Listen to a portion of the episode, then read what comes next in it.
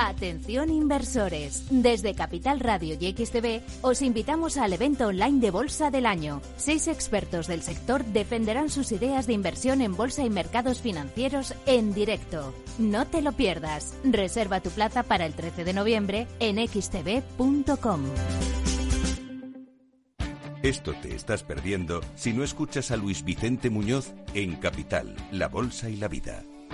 Antonio Garamendi, presidente de la COE. Habría que evaluar, eh, y para eso también está la mesa, nos podríamos sentar, me da igual si hubiera que cambiar la ley, un salario mínimo que se acogiera o que se acoplara eh, a cada uno de los territorios de este país, porque la realidad es que la propia negociación colectiva también va en función de esos territorios. Es diferente cuando vemos el convenio del metal, por ejemplo, pues de Vizcaya, es muy diferente al convenio del metal de otra provincia, e incluso del propio País Vasco. Y yo creo que esa es la realidad eh, y es por eso por lo que estamos diciendo este tema. No te confundas. Capital, la Bolsa y la Vida con Luis Vicente Muñoz, el original.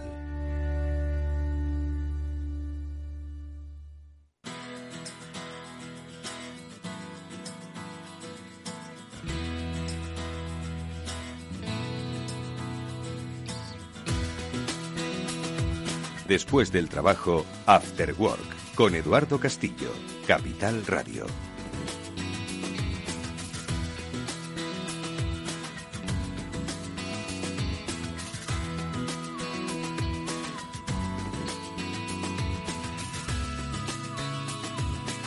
¿Qué tal amigos? Buenas tardes y bienvenidos un día más a este Cyber After Work, el programa de la ciberseguridad de Capital Radio en el que hoy nuestros amigos e invitados nos van a volver a recordar lo importante que es tener conciencia sobre cuáles son los fundamentos y los riesgos de una sociedad digital, de una sociedad conectada. Fundamentos en los que pues todos queremos estar conectados, todos queremos eh, hacer de manera inmediata las acciones empresariales, sociales, personales, pero que al final no están exentas de o vulnerabilidades o peligros que debemos por lo menos conocer o por lo que o por los que por lo menos debemos poner algo de solución. Y es que soluciones existen, no solo teóricas, sino también prácticas. De esas soluciones hoy vamos a hablar con nuestros invitados porque Aparte de conocer las ventajas de la nube en tiempos de interrupción del suministro, también vamos a recordaros que estamos acabando el mes de la concienciación en ciberseguridad y los especialistas de Sofos nos recordarán algunos tips que seguro conocéis, pero que siempre viene bien que reforcemos para que seamos un poquito más seguros. Con Iván Mateos luego eh, hablaremos sobre, bueno, pues eh, diferentes técnicas, diferentes prácticas para aumentar nuestra concienciación, nuestra cultura de ciberseguridad. Y de cultura de ciberseguridad vamos a seguir hablando con los especialistas de CCN CERT, porque junto a ellos ya sabéis que en nuestro espacio Ciberseguridad 360 grados y como antesala de esas fantásticas jornadas STIC que van a tener lugar a principios de diciembre, hoy vamos a hablar con Carlos Abad, que es el jefe del área de sistemas de alerta y respuesta a incidentes del Centro Criptológico Nacional, del CCN, sobre cuáles son esas tendencias, cómo están viviendo pues la evolución este 2021 que va acabando, si se cumplieron aquellas expectativas vistas en 2020 y sobre todo, bueno, pues cuáles son eh, el papel que esta institución tiene para ayudar a administraciones públicas y también a empresas privadas, ojo, para avanzar en la securización de nuestros entornos digitales. Bueno, pues de todo ello vamos a hablar como siempre y lo haremos, por supuesto, con la ayuda inestimable de Pablo Sanemeterio, Mónica Valle, a los que ya saludo encantado de hacerlo. Mónica, ¿qué tal? Muy buenas tardes. Hola, muy buenas tardes. Oye, ¿qué tal en León? Muy bien, fenomenal. Estuvimos Estuvo en toda la comunidad ciber allí. En ISE, bueno, un foro de referencia que organiza INCIBE y también tuvo lugar Mujeres Ciber, otro foro también, en este caso internacional, bueno, asimismo internacional, los dos lo son, que, bueno, se enfoca en dar visibilidad a tantas profesionales que hay en el sector de la ciberseguridad, Así que ahí estuvimos. Se puede ver todo online. Todo, todo está, está subido a internet. Para bueno, pues ver las si hay otra cita en el calendario de referencia es a la que hemos hecho alusión, las jornadas STIC. Luego hablaremos con Carlos, por supuesto, de ellas y de muchas cosas más. Pero antes, Pablo Sanemeterio, buenas tardes. Buenas tardes, Eduardo. Buenas tardes, Mónica. Buenas tardes, Carlos. Bien- bienvenidos, audiencia, a un programa más de ciberseguridad. Bueno, pues eso, en el que lo que queremos es que toméis conciencia. Como hablábamos antes fuera de micro con nuestro invitado, que muchos de vosotros ya tenéis la conciencia. Vamos a reforzar ese ese conocimiento, vamos a reforzar esa cultura y sobre todo os vamos a hacer embajadores de esa concienciación, porque no solo debéis tenerla vosotros, sino que debéis ayudar a todos vuestros entornos personales y profesionales a que vayan adquiriendo esa cultura de seguridad. Bueno, pues de todo ello vamos a hablar y vamos a hacerlo por orden, comenzando por las ventajas de la nube. Nuestra píldora SASI hoy nos va a hablar de la cadena de suministros, sí, sí, de la crisis de suministros.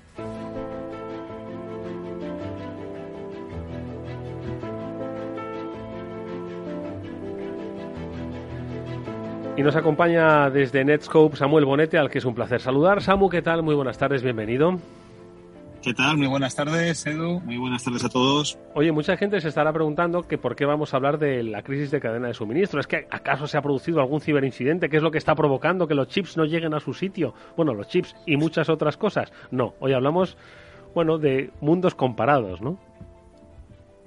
Pues, pues, sí, no, la verdad que no, le podemos echar la culpa, o de momento, ¿no? No le podemos echar la culpa que se sepa. a que se sepa al problema de suministro a, ningún ciberataque. Que igual alguno hay, ¿sabes? Pero bueno, de momento no se puede apuntar con el dedo a un ciberataque como causante de la, de la rotura de la cadena de, de suministro, sobre todo el tema de, chips y de, y de, semiconductores, ¿no? que es el material y los procesos que, hacen falta para fabricar todos, todos esos chips. Pero desde luego que sí que, bueno, está en las noticias, está en la boca de todo el mundo. Eh, ¿Quién no tiene un amigo que, que, quería una PlayStation 5 y no se la ha podido comprar? O aquel que quería un coche y, le dice, bueno, pues si quieres un coche te lo entregamos en marzo del año que viene, con tiempos de entrega de 5 o 6 meses. Creo que está en la boca de todos. Y escucha, y entonces eso, eh, si aunque no lo sepamos, no hay un incidente de ciberseguridad, ¿por qué hoy es protagonista de nuestra píldora SASI? Mira, es, protagonista porque de una forma indirecta nos está afectando a todos los que trabajamos en el mundo de la seguridad y también, por supuesto, a, los clientes. Esto va no solamente de los chips que hacen falta para los coches o, los chips que hacen falta para fabricar una tablet o para fabricar un, teléfono o una PlayStation. Hay un desajuste brutal en toda la cadena de suministro en, en la preparación y en la elaboración de esos chips y, hay otros equipos que utilizamos en nuestro día a día que igual no lo vemos en nuestra casa, pero en nuestras empresas se están utilizando en el día a día para darnos seguridad que están también pues viéndose afectados por, por retardos de suministro. Entonces, estamos viendo nosotros en el mercado que grandes proyectos de pues vamos a cambiar eh, los firewalls de toda la corporación o vamos a poner en las sedes equipos nuevos con capacidades de control de navegación. Bueno, pues todo ese hardware legacy que, que llamamos nosotros, todo ese hardware que tiene que estar on-prem, eh, las empresas que quieren ir a esos proyectos de seguridad en la red con equipos hardware, pues están viendo retrasados en, en, el suministro y vamos, si tienes una urgencia, desde luego, para poder proteger la navegación de tus usuarios, que te digan los fabricantes que no te van a poder entregar ese hardware, ese proxy, ese firewall, ese DLP o ese sandbox hasta dentro de seis meses, no está haciendo ninguna gracia en el mercado, desde luego. Claro, estamos hablando de pues un mundo, vamos a decirlo, físico, material que requiere, ¿no? De una serie de componentes pero que en el caso de los convencidos como tú y como nosotros de que el futuro está en la nube, pues el concepto de seguridad entiendo que puede cambiar, ¿no? Y superar pues estas eh, crisis eh, de mercado circunstanciales que ojalá, por supuesto, terminen y cada uno reciba su PS5 y su coche en tiempo y forma, pero la seguridad... Su firewall, ¿no? Y su firewall lo reciba y su firewall, sí. Pero no, por otro lado, pero claro, Samu, la seguridad, vamos a ver, no puede esperar. No, está, está claro, y mucho menos en el contexto en el que nos movemos, que es un contexto de incertidumbre, ¿no? Que a veces tienes el usuario en local, tienes el usuario en movilidad. Recuerda que nosotros siempre hemos definido, o hemos defendido, la seguridad prestada como servicio desde la nube, en el que tú no tengas que ligarte a un hardware que tengas en una oficina, que ese hardware al final también te condena a que todos los flujos de red pasen por ese punto central, tanto del usuario en movilidad como de la oficina remota, y lo que abogan fabricantes como Netscope y los fabricantes nos eh, amparamos en esta migración hacia el SASI o en este concepto de SASI es en consumir servicios de seguridad desde la nube, pero servicios de seguridad. Es decir, eh, yo quiero un servicio de navegación segura, un proxy en la nube, quiero un firewall en la nube, quiero un acceso remoto en la nube, quiero un CASB en la nube. claro, cuando estamos hablando en la nube ya se nos quita ese problema del suministro. ¿Por qué? Porque esa nube ya está montada y es una, es una plataforma 100% eh, operada por un tercero, en este caso Netscope, escalable. Eh, yo lo único que quiero es que tu tráfico llegue a mi nube. Para eso no me hace falta poner ningún firewall en tu oficina, poner nada o hardware nuevo en tu oficina. Simplemente mándame el tráfico de tus usuarios a mi nube, que ya mañana tienes servicio. Y si mañana tienes 100 usuarios y pasado mañana tienes 1000 usuarios, no pasa nada. Es simplemente cuestión de licenciar aquellos usuarios adicionales, es una suscripción y no tienes que cambiar el hardware, no tienes que cambiar o comprar equipamiento nuevo para absorber ese pico de, usuarios. Pico que, por cierto, igual es temporal, ¿no? Solamente dura unos meses en el caso de una campaña. Bueno, pues nada, trabajemos de forma flexible con esos usuarios en pagos eh, que pueden estar, no sé, hechos mensuales o anuales y, y, olvídate de tener que comprar hierro y hardware para securizar tu oficina, que la seguridad la consumes, de nuevo, como servicio desde la nube. Hierro y hardware. Bueno, pues es eh, quizás, no lo quiero decir yo, pero empieza a formar parte de quizás el pasado de la ciberseguridad. Ojo, al final todos nos dirigimos hacia la nube. Es inevitable en nuestra forma de trabajar, en nuestra forma de desarrollar aplicaciones, en nuestra forma de desarrollar negocios. Y insistimos, no es que lo diga Samu, no es que lo diga yo, es que es la tendencia natural. Y, por cierto, hacia la tendencia natural es también donde van los malos. Por lo tanto, más vale eh, securizarse en la nube. Como siempre, un gran creyente de la misma es Samu Bonete. Samuel Bonete es eh, Regional Sales Manager de Netscope, al que le agradecemos, como siempre, que haya estado con nosotros. Samuel, gracias. Nos vemos en la nube. Muchas gracias, Eduardo. Muchas gracias a todos y ya sabéis, el futuro de la seguridad está en la nube. Ahí Muchas está. gracias. Hasta pronto. Bueno, pues un par de noticias antes de que eh, saludemos a Iván Mateos para hablar en esta última semana del mes de la concienciación en ciberseguridad. Ahora enseguida le preguntamos pues qué debemos hacer para tener un poquito más de conciencia. Dos noticias importantes. Una de ellas, bueno, la más jugosa, Tesla. Al parecer, si no me equivoco, han hackeado su, su iba a decir su piloto automático, ¿no? El- la conducción autónoma. ¿Qué es lo que ha pasado exactamente, Pablo? Bueno, más que la condición autónoma, lo que han hecho ha sido en hacerle un análisis forense a los, a los datos del, del Tesla y darse cuenta de qué información guarda el Tesla de, sobre cómo conducimos. Es decir, normalmente eh, toda esta información se va guardando en el coche, pero no somos conscientes ni de, ni de cuánta, ni de cuánto tiempo se guarda, ni de qué tipo de datos se guarda. Entonces, eso un poco ha sido lo que, lo que decía, dice la noticia, que es que se ha hecho en, en Holanda, se ha hecho un análisis forense, en- estaban estudiando un caso precisamente de un, de un Tesla que, pues, que frenó cuando no debía frenar. Y entonces haciendo ese análisis, haciendo ingeniería inversa, que me has oído hablar muchas veces del, de la ingeniería inversa y de los retos que supone la ingeniería inversa y muchas veces la protección que ponen estas grandes compañías de su tecnología y cómo pues eh, auténticos artistas con la ingeniería inversa son capaces de descifrar dónde se almacenan esa información y ponerlo a disposición de la gente para decirle mirar toda esta la información que normalmente se guarda en un, en un Tesla de cómo conducís, el volante, cuánto, cuánto lo giras, cuánto no lo dejas de girar, cómo pisas el acelerador, el freno, toda esa información te la tiene guardadita y por lo visto durante un año como poco. ¿Qué te parece, Mónica?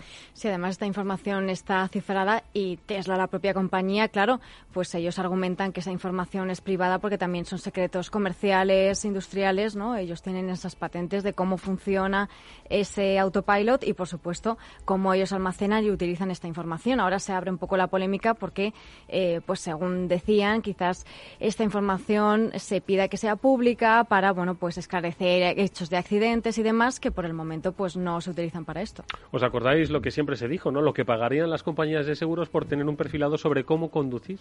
Por Y supuesto. de alguna forma, pues crear vuestra póliza acorde a si le dais al, Y- al y- pedal Total. o no le dais Pues al en este caso hay un perfilado exacto del modo de conducción de cada uno de los pilotos. y el riesgo de quedarte sin seguro.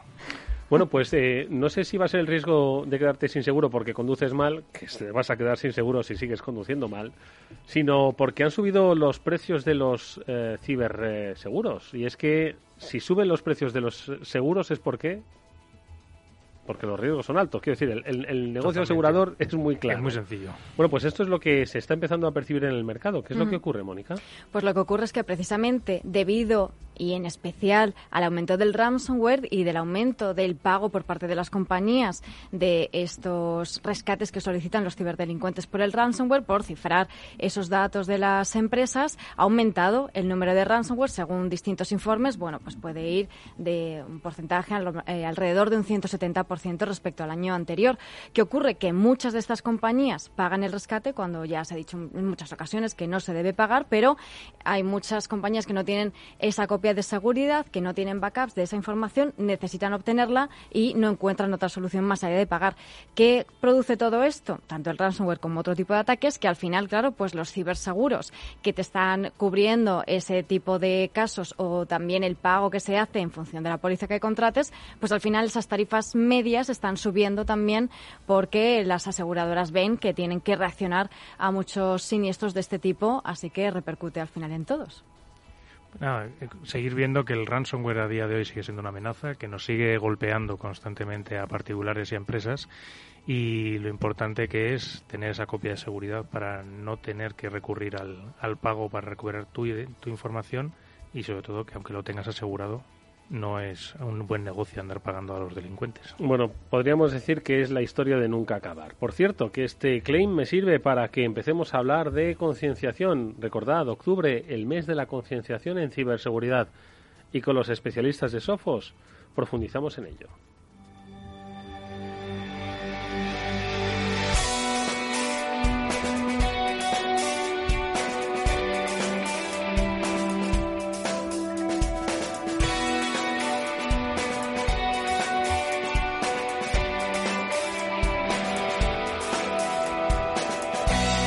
Es tiempo de concienciación, es tiempo de hablar con Sofos.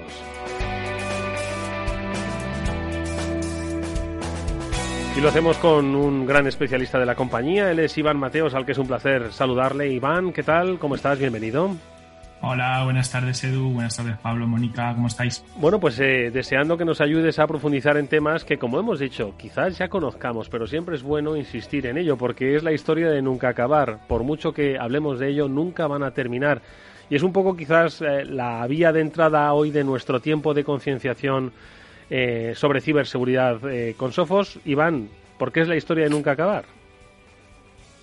Bueno, la verdad que respecto a lo de la historia de nunca acabar, haciendo un poco retrospección, o sea, Sofos se fundó allá por el 85-86 y a finales más o menos de, esa época, a principios de los 90, yo me acuerdo eh, que más o menos debía haber unos 20-25 virus, para que te hagas una idea, variantes de virus, 20-25. Y ahí ya se decía que las compañías de antivirus que, tenían mucho trabajo, porque, claro, que había ya 25 virus diferentes y que, y que si daban abasto. Y también venía la pregunta de que qué iban a hacer después cuando se pasara esta moda de los virus, ¿no? De que, a qué se iban a dedicar.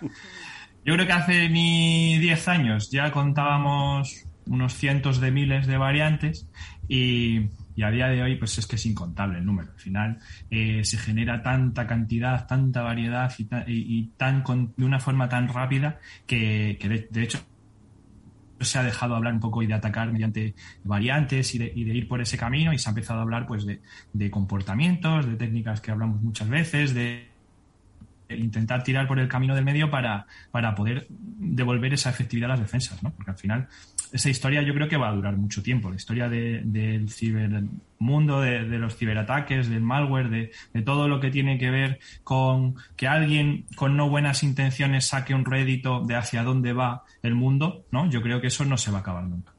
Oye, Iván, y ya que hablabas de estos virus de hace casi 30, 35 años, ¿Cuál crees que un poco que es el que más te ha marcado a ti? ¿Cuál que compartirías con la audiencia para decirles, oye, yo creo que este es un virus que al menos deberíais conocer un poco cuál es su comportamiento para poder defenderos frente a él?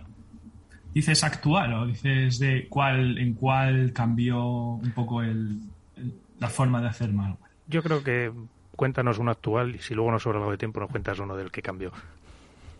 Actual, yo creo que aunque lo conozcamos mucho y nos hayamos hoy aburrido de oír hablar de él, yo creo que de los que más ruido han hecho son la pareja Ryuk Motet. ¿no? Yo creo que hemos hablado muchísimas veces de ello. Eh, seguro que a lo mejor ahora dice, uff, qué pesado otra vez con el Ryuk Motet. Pero es que nos han, nos han dado tanto, tanto trabajo y han hecho tanto, tanto daño a las empresas en, en el mundo que, que, yo creo que son dos players que, que no se pueden dejar atrás. Luego, aparecen nuevas variantes, ¿no? Aparece eh, nuevas formas de ataques, aparecen nuevos grupos diferentes al de Motet. Sabéis que Motet se llevó un gran palo a principios de año y, parece que, ahora hay otros grupos que, han intentado coger un poco el testigo. Y si miramos atrás, para mí, yo por edad, eh, yo creo que los que más recuerdo más, digamos, que empecé a meterme en todo este mundillo, eh, seguro que todos os acordáis del famoso virus de la policía, aquel, que aparecía eh, en la, ventana pidiendo el rescate y, un poco que diera lugar a lo que es el ransomware a día de hoy y, todo esto, pues yo creo que el famoso CryptoLocker también nos puso en antecedentes de, hacia dónde iba ¿no? todo, todo el mundo del malware. ¿Y hacia dónde están yendo? Es decir, eh, ¿cuál es un poco desde la perspectiva de Sophos esa evolución? Eh, ¿Qué es lo que nos espera para los próximos meses, años? Que habéis dicho siempre que no son tan complejos, que son muy simples, pero siguen siendo efectivos? ¿O vamos a ver otro tipo, Iván?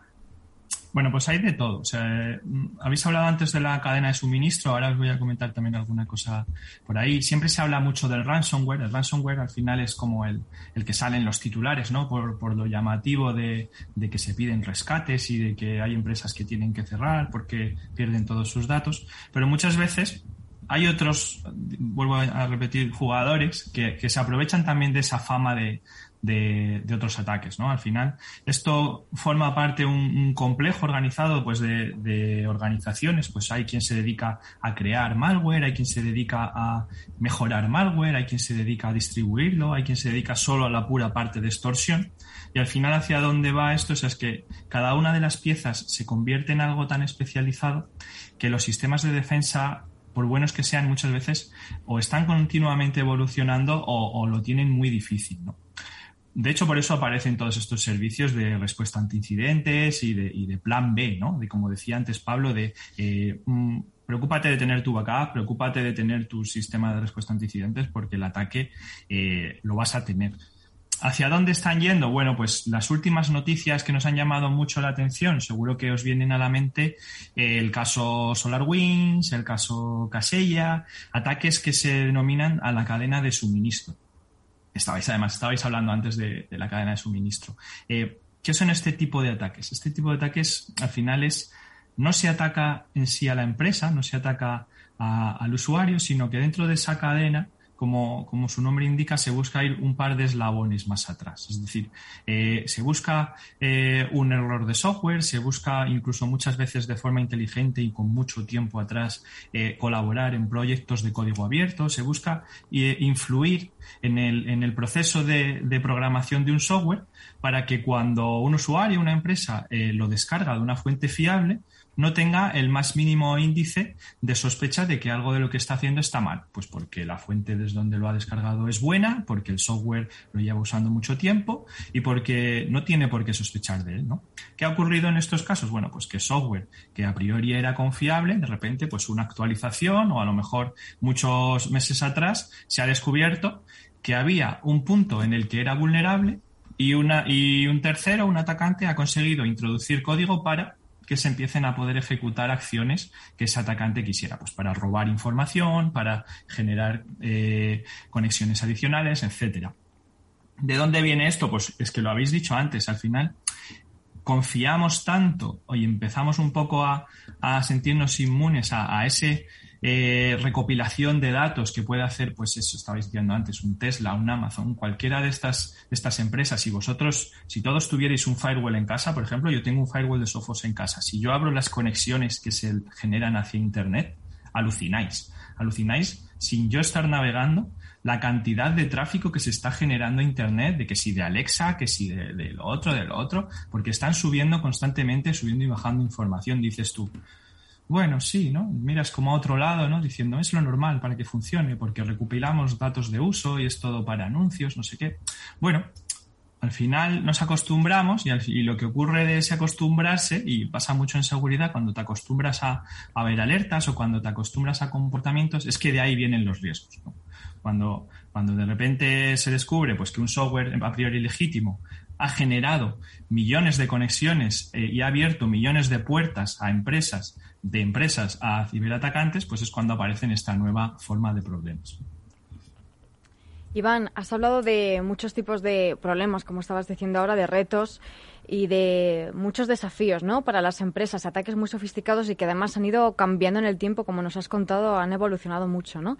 En el caso de las compañías es importante que, prueben, que testen sus defensas y una de las opciones para ello es realizar ejercicios de Red Team, de Blue Team, poner al límite, por decirlo así, los mecanismos poniéndose en el lugar incluso de los malos. ¿no? ¿Qué opinas de este tipo de técnicas?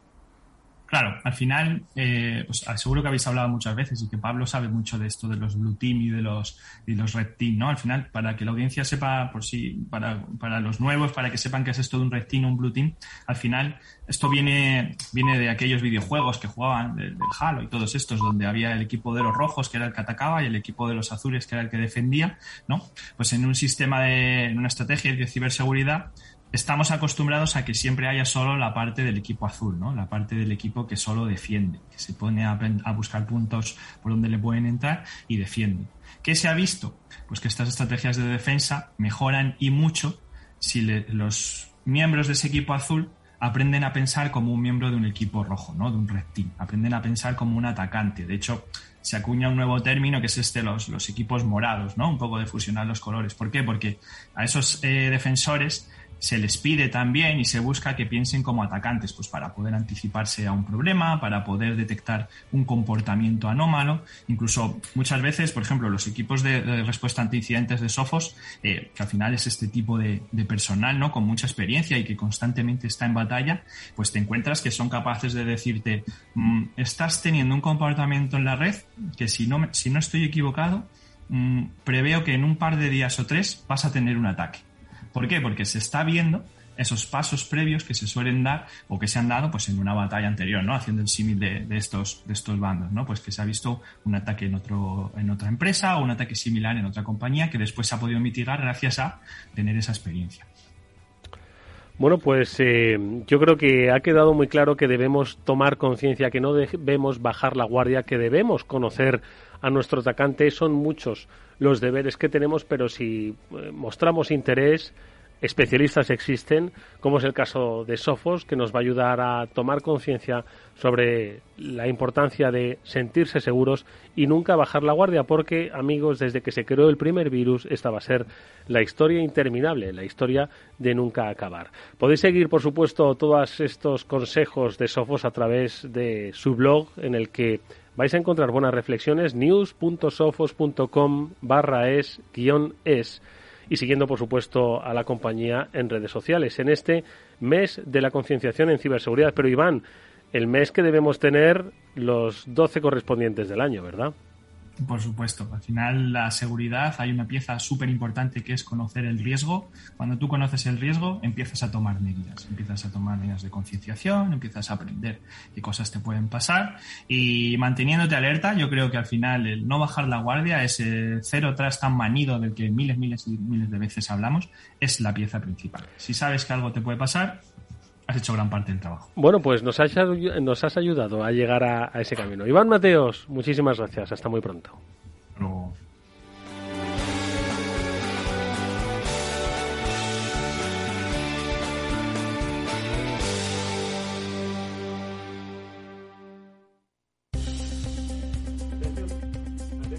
Inversores, desde Capital Radio y XTV os invitamos al evento online de Bolsa del Año. Seis expertos del sector van a defender sus ideas de inversión en bolsa y mercados financieros en directo. No te lo puedes perder. Debes reservar tu plaza para el 13 de noviembre en xtv.com. Es un evento donde cada ponente va a tener 25 minutos para defender sus ideas preferidas de inversión y vamos a contar con expertos como Alejandro Estebaranz, que es presidente de True Value, con Pablo Gil, que es exdirector de análisis técnico de Banco Santander, Rocío Recio de Cobas, Carlos Romero de Advalor y muchos más. Toda esta información la tienes en este evento gratuito en xtv.com.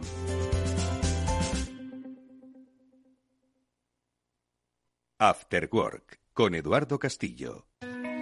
¿Suben la inflación y los tipos de interés? Gestionar con destreza y hacer frente a lo irracional es nuestro trabajo en Lazar Fund Managers. Aproveche las oportunidades de la renta variable y la renta fija global con nuestro fondo multiactivo sostenible Lazar Patrimoine SRI y de nuestra gestión flexible de renta fija con Lazar Credit Opportunities. Los fondos están registrados en la CNMV con los números 1890 y 1991 gestionados por Lazar Fresh Gestión con depositario en CACEIS y representados por BNP Paribas Security Services. Los riesgos del fondo son la pérdida de capital, la gestión discrecional, la renta variable, los tipos de interés, el crédito, los futuros, las contrapartidas y las divisas. El objetivo de rentabilidad y el capital invertido no están garantizados. Por favor, consulte lazanfarmanagers.com para obtener más información. Eduardo Castillo en Capital Radio. After Work.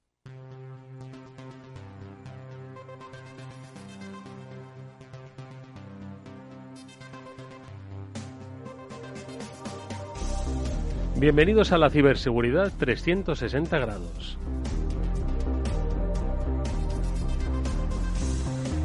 Hoy nuestro invitado es Carlos Abad, jefe del área de sistemas de alerta y respuesta a incidentes del Centro Criptológico Nacional y un gran conocedor del panorama de las amenazas pasadas, presentes y futuras. Con él vamos a hablar de los incidentes que más están afectando en la actualidad a empresas y administraciones públicas, así como tendencias que nos esperan. Las conocen muy bien porque están en el terreno todos los días. Buenas tardes, Mónica, muchas gracias por la invitación. Bienvenido, bienvenido. Eh, pasadas, presentes y futuras. Empezamos por las presentes, porque al final, bueno, las pasadas nos han enseñado cosas, pero las presentes son las que hoy debemos combatir, ¿no? Pues así es. desde el punto de vista de las amenazas, la verdad es que no ha cambiado mucho el panorama respecto a los últimos años. Lo que se ha ocurrido es que el mundo este, de, desgraciadamente, de la pandemia de COVID ha hecho que haya cambiado mucho la, superficie de exposición de, de nuestras redes. Pero actores de ciberespionaje, cibercrimen, activismo, eso siguen estando, siguen estando ahí, solo que ahora se lo hemos puesto un poquito más fácil. Es verdad que la, la seguridad evoluciona y ponemos más capitas, digamos, de seguridad, pero el irnos a casa ha provocado que nuestra superficie de exposición haya aumentado muchísimo. Nos hemos ido corriendo a casa sin equipos bien securizados, sin acceso remoto a nuestra red bien securizada. como comentaba antes, la nube, que está muy bien. Pero cuando nos vamos corriendo a la nube sin gente que sepa, pues abrimos vías de entrada que, nos preocupa un poquillo. Y ordenadores personales de cada uno, además, no solo eh, irnos corriendo, sino que los ordenadores de, de, cada uno de casa, que lo usaban los niños unos para jugar, otros para ver la tele, otros tal, son los que nos han estado utilizando o se han estado utilizando para acceder a la parte interna de las compañías y poder seguir trabajando. Y de hecho es un problema muy grave, ¿eh? porque antes comentaba eh, de software la parte de los ataques que había de Motet y de, de Ryuk. Yo recuerdo en 2019, hace ya un par de años, que en el anterior informe que sacábamos de amenaza, había grandes campañas de Motet de phishing ¿Por qué se hace un phishing? Porque tienes que intentar conseguir primero acceso a las redes antes de desplegar un, malware, un virus, no, un ransom o lo que sea. Realmente, al irnos al teletrabajo, estos grupos organizados que se dedican simplemente a robar credenciales, lo han tenido muy fácil porque como nos conectamos los entornos corporativos desde el ordenador de nuestra casa, que no está bien securizado, pues simplemente se dedica a lanzar eh, ataques sencillos a, ordenadores personales que están en las casas para robar credenciales que luego le dan acceso a esas VPNs, a esos Citrix, a esos correos electrónicos en la, en la, en la nube y de ahí después ya darle el salto fácilmente. Entonces, hemos visto que se han reducido mucho las campañas de phishing a favor de la venta de credenciales de acceso remoto en la dark web. Porque Carlos, lo que has comentado, que hemos visto, que hemos vivido, ¿no? pues ha sido pues un cambio de escenario donde la superficie de eh, exposición se ha ampliado con lo de la pandemia, aunque haya ahora un retorno a la presencialidad, pero lo vivido, vivido está, ¿no? Entonces, mm, me da la sensación de que, se ha producido una siembra, ¿no? Y que ahora, en los próximos meses, eh, vamos a ver la cosecha, ¿no? Entonces, esa cosecha, ¿dónde, dónde creéis que mm, va a encontrar, bueno, yo qué sé, los, ¿cómo decirlo?, los principales riesgos de todo lo vivido, todo lo almacenado, todo lo cosechado, ¿no? En, estos, en estas brechas que vamos a ver a futuro. Bueno, yo creo algo que ya se está viendo. Eh, los grandes ataques que estamos viendo ahora mismo de estos grandes grupos criminales de ransomware eh, beben de esa época que hemos tenido en el que los accesos a ciertos entornos ya se han producido y hay gente, por ejemplo, hemos tenido casos de, ataques que la credencial que se había robado se había robado hacía cinco o seis meses. Lo que pasa es que se hacen campañas de robo de credenciales y luego hay un grupo criminal que es que las coge y las explota. Un grupo criminal, un grupo de ciberespionaje y hasta que no ve el momento oportuno o tiene tiempo, no la explota. Eh, eso va a seguir ocurriendo. Afortunadamente creo que espero que pase, que esta pandemia nos vaya dejando, la gente va volviendo ya a sus oficinas, los funcionarios, las empresas privadas van van volviendo a la oficina y aunque gran parte del, del teletrabajo se va a quedar, sí es verdad que han tomado conciencia de que esos entornos hay que securizarlos mejor y ya han tenido más tiempo para segurizar. Entonces, nosotros abogamos muchísimo porque introduzcan un segundo factor de autenticación o multifactor de autenticación para aquellos que se mantengan en casa y, por supuesto, securizar bien los entornos de acceso remoto, los entornos en la nube que, a los que nos hemos ido corriendo y porque digamos que la red corporativa es un poco más de lo mismo. Porque recuerdo, Eduardo, que uno de los grandes casos de este año, que ha sido Colonia Pipeline, todo ese ataque viene por una credencial que se perdió y un acceso a una VPN y a partir de ahí ya es donde se, montó todo el, todo el caos. Y segundo dato importante también, donde más vulnerabilidades se han estado buscando precisamente son los terminadores de VPN en los últimos, los últimos meses para poder conseguir estos accesos. Eh, así es, nosotros habíamos visto, esos ataques los habíamos visto bastante definidos en caso de ciberespionaje hace ya cuatro o cinco años, porque claro, al ciberespionaje le interesa a las grandes empresas, grandes organizaciones, que tienen eh, su acceso remoto bien definido, pero normalmente explotaban alguna vulnerabilidad, algún fallo que no conocía nadie, algún tipo zero day de este tipo, que le daba acceso a ciertas empresas que tenían esta tecnología avanzada.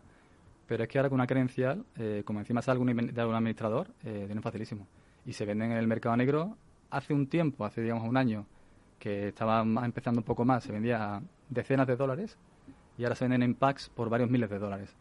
Ahora se venden en los foros de Dark Web, puedes ver vendo eh, pues acceso a puertos de ciertos países, a empresas de hospitales, a lo que sea, sector bancario, y por todo este pool de credenciales, pues pido 5.000 dólares y una puja, y parte de un mínimo hasta un máximo, y cuando alguien compra, pues después ya otro la explota.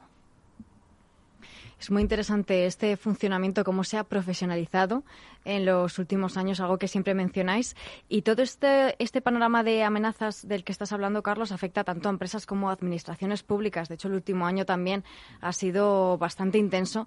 Vosotros lo sabéis perfectamente porque trabajáis en conjunto con las administraciones públicas y les, ofrecéis ese apoyo y esa ayuda cuando tienen incidentes y también para la prevención, que es muy importante. ¿Cuáles han sido las principales tendencias en este sentido en las administraciones? públicas? La administración pública es un poco más que de lo mismo lo que pasa con el sector privado. Eh, nosotros, por ejemplo, cuando nos tuvimos que ir corriendo a casa, porque claro, la empresa, el negocio tiene que seguir funcionando, nosotros podemos decir que la seguridad es muy importante, que sin seguridad no te conectes, etcétera, etcétera, pero la vida es la vida y tiene que seguir transcurriendo. Y nosotros no estamos en contra de, que las cosas sigan funcionando, sino que intentamos hacerlo de forma segura eh, en lo que podamos. El sector público ha algo parecido. Eh, cuando comenzó todo el tema de la pandemia, corriendo, tuvimos que empezar a desarrollar eh, normativa, configuraciones seguras, dar apoyo en mucha parte de ciberinteligencia. Nos hemos metido también en el mundo de la dark web, que antes no nos metíamos, para intentar, eh, de hecho ya lo hacemos, avisar de forma preventiva para cambio de credencial acceso remoto. En marzo mismo del año pasado eh, empezamos a desarrollar corriendo nuestra herramienta Microclaudia, que Microclaudia es una herramienta anti-ransom, que antes, como, se comentaba, hay muchos virus, van cambiando continuamente, muchos ransomware, entonces, la detección basada en un modelo concreto, un tipo concreto de malware, es complicado. Con Microcloud lo que se hace es un poco lo que hacen los EDRs, intentar parar la técnica que utiliza el ransom para propagarse y pararlo antes de que ocurra, porque una vez que ocurra, eh, ya hemos visto muchos casos en el sector público, desgraciadamente, que pues, han sido bastante preocupantes para nosotros. Mm. Bueno, de todas formas, eh, como siempre ponemos de manifiesto, hay que eh, trabajar la alerta a través de esa aplicación de ciberinteligencia. Creo que ha mejorado y mucho, eh, la alerta temprana. Sobre si estás o no en riesgo, pero tan, tan importante como, como es la alerta es también la respuesta, ¿no? Que de eso depende. En el sector privado, pues la operatividad de la empresa, el sector público, la propia operatividad de la relación de esa institución con los ciudadanos. ¿no? En el terreno de la respuesta, ¿cómo se está trabajando? ¿Cómo estáis ayudando desde CCN a trabajar la respuesta a un incidente? La respuesta de incidente, nosotros normalmente depende del nivel del incidente, si es algo, digamos, un nivel intermedio que puede manejar el organismo, le intentamos dar un soporte en remoto, eh, le damos información del malware, del ataque, y lo que hace mucho en remoto ahora, sobre todo con el tema del teletrabajo, es eh, recepción de logs para análisis, incluso forense digital en remoto, le damos herramientas para que ejecuten sus sistemas, pero si ya la cosa se complica muchísimo, como grandes casos que ha habido en España, desplegamos equipos de respuesta rápida y los tenemos allí en el terreno hasta que, hasta que se resuelve el problema. Normalmente estamos en dos fases, la investigación del incidente, cómo me han entrado y cómo se han ido propagando por la red, y en el caso de ransomware además intentamos ayudarle en la parte de la restauración de los servicios, que eso es la parte que luego realmente lleva tiempo, la investigación suele llevar relativamente poco, una semana o así, pero recuperar puede llevarte meses. Y ahí sí que le damos mucho apoyo con nosotros, empresas que nos acompañan de seguridad, porque por supuesto esto tiramos del sector privado. Y al final, todo eso que sale de un incidente lo que intentamos volcarlos en nuestras herramientas de ciberamenaza de la, a la que hacen el resto del sector público. La idea es que haya un poco de servicio horizontal, damos un apoyo a un organismo, pero todo lo que se emane de información técnica de interés o de patrones de ataque de ese incidente, derivarla al resto de organismos para eso tenemos una serie de sensores de detección de ataques en muchos organismos, en más de 250 organismos ahora mismo. Oye, me, da, eh, me hace pensar que esa, esa ayuda en la respuesta que decías, Carlos, pues se produce o bien de forma remota, si se puede gestionar de forma remota, o bien ya físicamente, ¿no? yendo al, al lugar ¿no? del incidente, exige sí o sí una eh, interlocución con el organismo afectado que tenga conocimiento, sensibilidad y cierta capacidad de entender lo que les ha pasado. Es decir, que es necesaria una formación ¿no? Para dar respuesta, por supuesto prevención, pero también para entender la respuesta, ¿no? Porque igual muchas empresas privadas sufren un ataque y es que ni saben que han sufrido un ataque ni saben exactamente qué les ha pasado, ¿no? Por, precisamente carecer, de una cultura de, seguridad o de ciberseguridad, ¿no? Entonces, en ese sentido, ¿cómo ayudáis vosotros a formar eh, en esa cultura de, ciberseguridad a los miembros de la administración pública, ya sea de administración local, de administración regional, etcétera?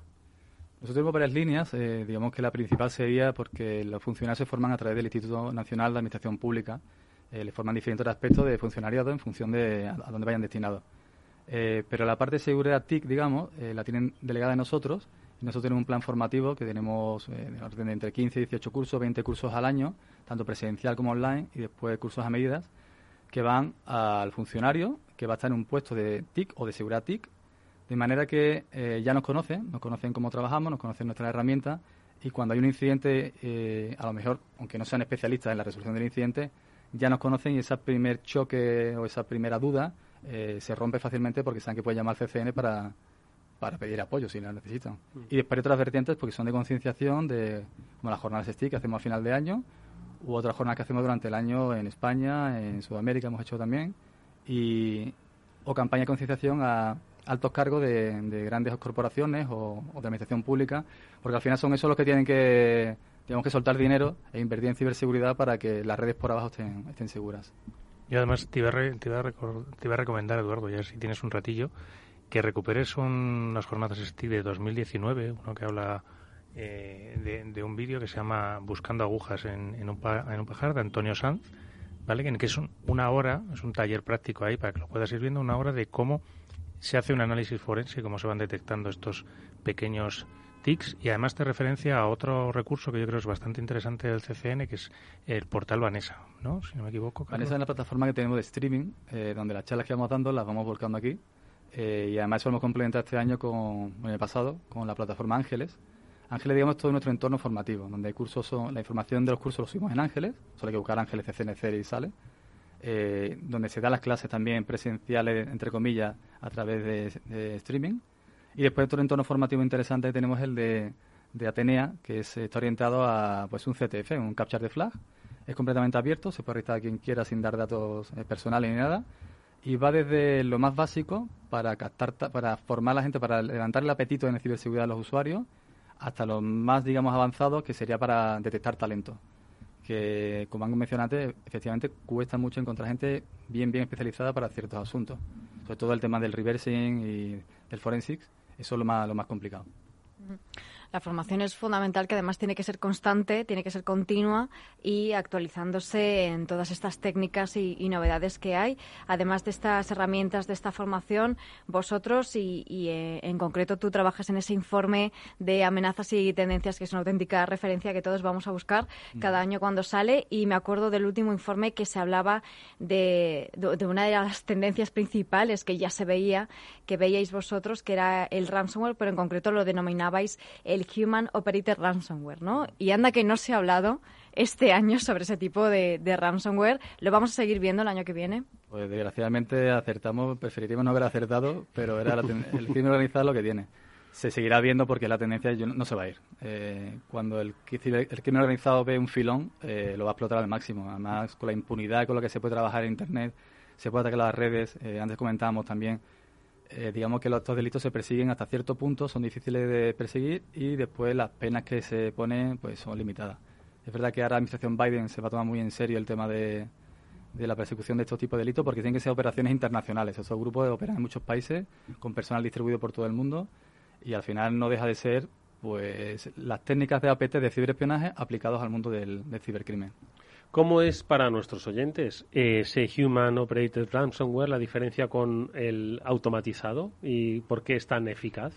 Lo eficaz es porque lo habitual era lanzabas un ransomware contra una red y digamos que más o menos ese ransomware se autopropaga o se ejecuta en ciertas máquinas. En el Human Operated Ransomware realmente hay una pequeña intrusión inicial. El atacante, igual que en un caso de ciberespionaje, analiza la red por dentro, ve cuáles son los recursos activos, o sea, los activos más, más importantes de la red.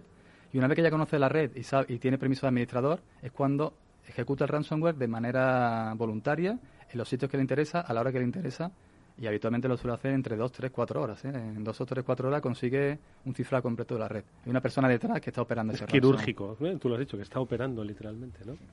Claro, esa es la principal diferencia de, en el automático, pues dispara y lo primero que pille, pues si ha tenido la mala suerte el atacante de que has empezado a cifrar algo que no es relevante para la organización, le has generado la alerta. Pero bueno, yo creo que con el automático y con el controlado por humanos está cubriendo todo el espectro.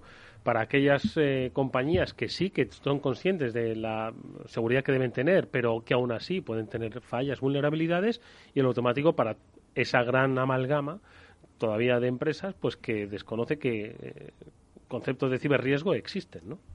Sí, así es. Lo que pasa es que al final esto es una cuestión de coste-beneficio.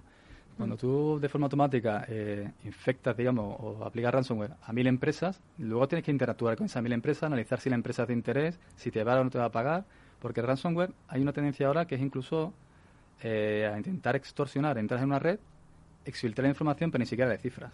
¿Por qué? Porque un ransomware tienes que programarlo, tienes que compilarlo para la tecnología en donde lo vas a aplicar. Tienes que tener un control de las claves para cuando te paguen poder darle la clave de cifrado. Tienes que interactuar con el usuario. Sin embargo, con una, ahora lo que se hace, se entra, se filtra información, se pone en un leak externo, en una, digamos, se filtra la información en, un, en una dark web o una darknet, y si no pagas, pues digamos que se hace público. entonces eso es mucho más rentable porque al final el efecto es el mismo. Eh, y más con las multas que hoy en día hay con el tema de la protección de datos, pues sale súper rentable. Un chantaje en toda regla. pues como los que ha habido siempre en, otros, en otras formas. Pero bueno, es la, evolución también un poco en, esas tendencias. Y mm, como bien ha referencia Mónica, ese informe de tendencias y, ya hemos dado un punto, ¿dónde creéis que va a estar un poco el, el futuro del, del, 2022? ¿Por dónde creéis que van a ir esos ataques o esos ransomware o esos, quizás ya no serán tanto ransomware, sino como malware o volvemos otra vez a la parte de espionaje más, más dura? Yo creo que todavía se va a mantener un poquito el tema del, del Human Operated Ransomware, del HOR. Eh, ciberespionaje siempre está y siempre se va a quedar. Pero quizás yo creo que va a haber una cierta tendencia también a, ataques a la nube, seguramente. En la medida que nosotros vayamos a la nube, los malos se van a ir a la nube a intentar atacarla. Porque además, con un solo ataque a la nube, eh, puedes conseguir muchos clientes. Hemos tenido este año un ataque a un gran operador eh, que fue realmente fue el ataque a la plataforma de virtualización desde la que da servicio a cientos de clientes. En lugar de atacar a cientos de clientes, atacas al ISP, tiras abajo sus sistemas y tiras abajo inmediatamente cientos de, cientos de organismos. Esto ha habido un, par de casos este año, pero yo creo que va a ser tendencia porque los foros de Dark están viendo que no solo venden malware, ransomware o lo que sea para Windows, Linux, que es lo clásico, sino que se vende ya muchísimo para entornos virtuales. Eh, entonces, pues una tendencia. Y otra tendencia que también es interesante va a ser la explotación del mundo IoT. OT, IoT poco a poco está para quedarse y se irá explotando también. Qué interesante entonces la adopción de la ciberinteligencia, ¿verdad? Ir, haciendo lectura, ¿no? De lo que van haciendo, van pensando. Entiendo que los malos pondrán eh, zancadillas a, los procesos de ciberinteligencia, ¿no? Hombre, el, yo creo que se aprovecha también que hay mucha infoxicación, como se dice. En ciberinteligencia el valor de la información es importante y saber disgregar un poco el grano de la paja es importante. Nosotros tenemos una herramienta que es Reyes, que se dedica a recopilar información, la ponemos a disposición de todo el sector público, donde ponemos todo el conocimiento que tenemos de, esos indicadores de compromiso, eh, actores, de, actores atacantes, pero digamos que hay mucho ruido ahí también metido. Y de cargar el grano de la paja es importante que tengas que tener analistas, personas, que sean capaces de diferenciar eh, lo que es realmente malo de lo que no. Bueno, pues esas personas, esos especialistas, van a estar en la cita del año la cita del próximo diciembre, las jornadas STIC.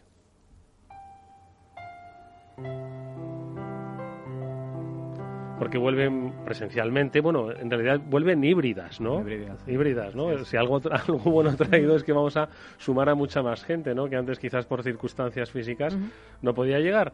Jornadas STIC, estamos hablando de las jornadas de, de referencia en el sector de la ciberseguridad, principios de diciembre, por supuesto, os iremos dando fechas, pero es que nos queda un mes prácticamente, Carlos. No presiones que estamos todavía cerrando la agenda. pero sí que podemos sí. que podemos ir adelantando pues bueno yo creo que en realidad nos has adelantado aquí muchas cosas no de las que se van a hablar los talleres que se van a realizar y los focos no en los que se van a poner no sí así vamos a intentar cubrir temas de dispositivos móviles temas de herramientas como Cobalt Strike que ha sido una gran herramienta que se han utilizado en la propagación de estos ransomware también técnicas nuevas que se utilizan en temas de ciberespionaje esa parte digamos más de amenazas y tendencias temas de cibercrimen ransomware por supuesto eh, investigaciones en OSIN, toda esa parte que está muy de moda la cubriremos. Y por supuesto después la parte de ataques a entornos OT, eh, o el esquema nacional de seguridad, eh, la transformación digital, bueno, muchas cosas. Transformación digital es uno de los temas que estuvimos hablando, además, eh, el primer día en, en este Ciberseguridad 360 grados, cómo la ciberseguridad y la transformación digital tienen que ir necesariamente de la mano y es uno de los temas también principales junto con la identidad y la protección del dato. De casi todo lo que has estado hablando, al final, Carlos, el dato es casi el centro, ¿no? por lo que van los ciberdelincuentes y lo que las empresas tienen que proteger. Claro, la información es oro hoy en día en el mundo ciber y hay muchas formas de protegernos. Nos podemos proteger en el perímetro, dentro de la red o directamente proteger el dato en sí mismo. Y la transformación digital es imparable. Es imparable, está aquí para quedarse y lo que hay que hacer es acompañarla con ciberseguridad. Identidad y datos, esa es la ciberseguridad 360. Ese es el motivo por el que nos juntaremos todos en esas jornadas STIC a principios de diciembre y de las que por supuesto daremos buena cuenta y para la que os deseamos pues eh, toda la suerte del mundo y, por supuesto, esa agenda maravillosa que comparte con empresas públicas, empresas privadas, un interés mutuo, que es el de sentirse seguros en una sociedad digital. Ha sido muy interesante conocer más en profundidad el trabajo de CCN y, sobre todo, conocer cuáles son las tendencias que, ojo, en este caso, afectan a todos por igual, todos estamos conectados. Lo hemos hecho de la mano de Carlos Abad, que es jefe del área de sistemas de alerta y respuesta a incidentes del Centro Criptológico Nacional CCNCERT. Gracias, Carlos. Mucha suerte para el futuro. Nos vemos en las jornadas. Gracias, Eduardo.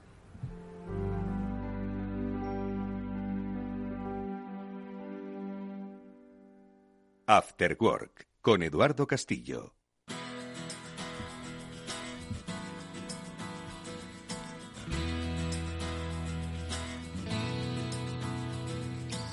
Bueno, pues ya despedimos amigos, otro programa apasionante, me ha encantado lo que hemos aprendido hoy, lo que espero que hayan aprendido las empresas que nos están escuchando, que son muchas, sobre la necesidad de formarse, formar a su personal, no solo concienciarse, ojo, sino que también hay que disponer de herramientas eh, humanas en este caso, bueno, pues para comprender qué es lo que puede pasar, comprender qué es lo que ha pasado y sobre todo también conocer pues que hay desarrollos, también herramientas que nos protegen en este mundo cambiante, desarrollos para la nube, desarrollos para los perímetros, para adaptarse a las circunstancias de ciberinteligencia. Muy completo el programa de hoy.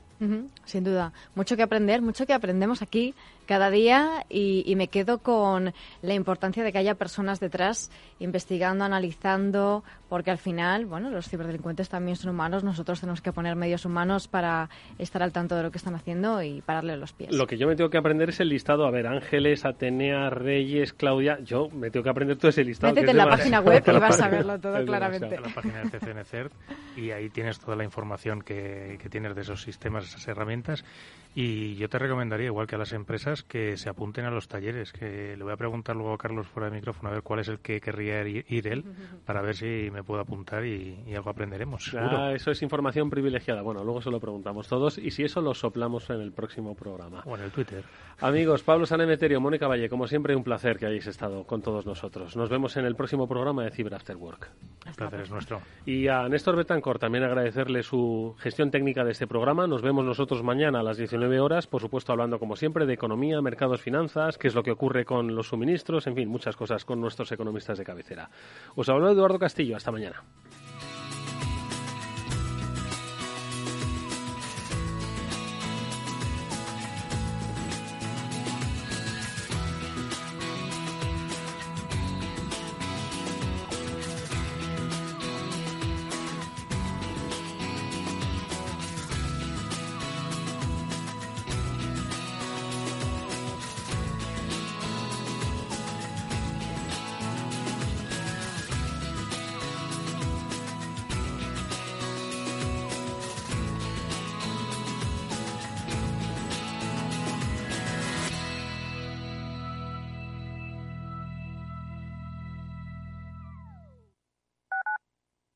Escuchas Capital Radio, Madrid 105.7, la radio de los líderes. Gráficas Naciones. Más de 50 años de experiencia en el sector de las artes gráficas. Apostamos por la última tecnología tanto en impresión offset como en digital y gran formato. Realizamos todo tipo de impresión. Tarjetas de visita, folletos, libros, vinilos, decoración y montaje de stands. Más información en el 91 629 2145 o en gráficasnaciones.es. Esto te estás perdiendo si no escuchas a Luis Vicente Muñoz en Capital, La Bolsa y la Vida. Xavier Ferraz, profesor de ESADE. Europa no lo ha hecho y el problema ahora lo tenemos aquí, ¿eh? porque Europa en este momento no es autónoma en semiconductores. Eso quiere decir que si no nos venden, nos vamos directamente al paleolítico, ¿eh? sin ser alarmistas. No te confundas. Capital, la bolsa y la vida con Luis Vicente Muñoz, el original.